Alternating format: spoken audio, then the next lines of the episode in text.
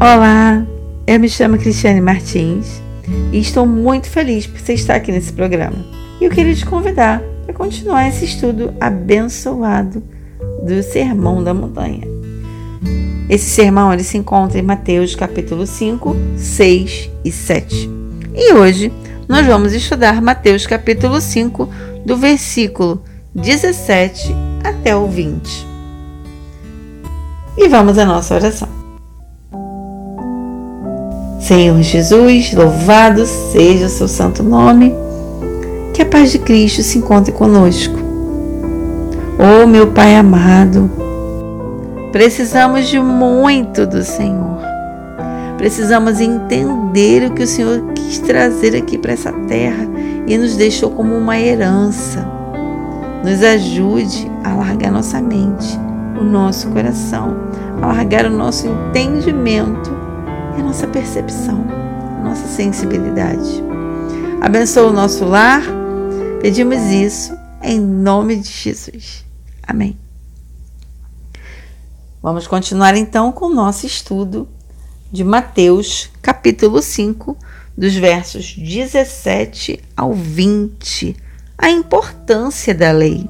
Não cuideis que vim destruir a lei ou os profetas. Não vim abolir, mas cumprir.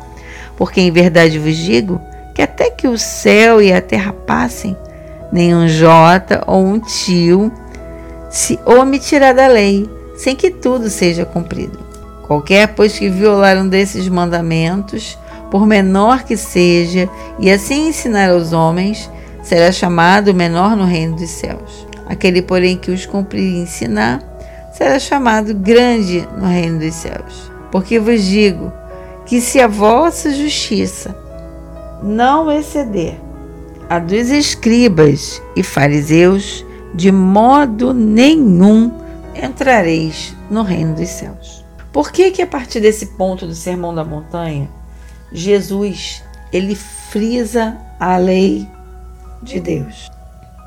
Porque até aqui ele fez uma abordagem, uma apresentação para as pessoas que estavam ali. E, lógico, para nós também do futuro que viríamos a ler, ter a oportunidade de conhecer esse sermão.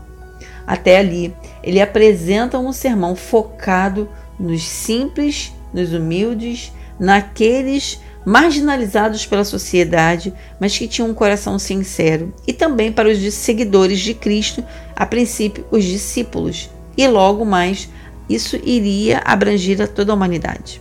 Mas a partir desse ponto, ele frisa que ele não veio destruir a lei. E que lei é essa? Os Dez Mandamentos.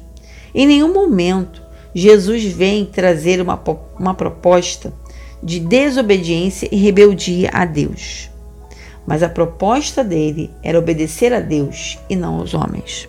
E também ele veio afirmar aqui que tudo que ele fosse falar seria cumprido até o final dos tempos, até a sua volta gloriosa.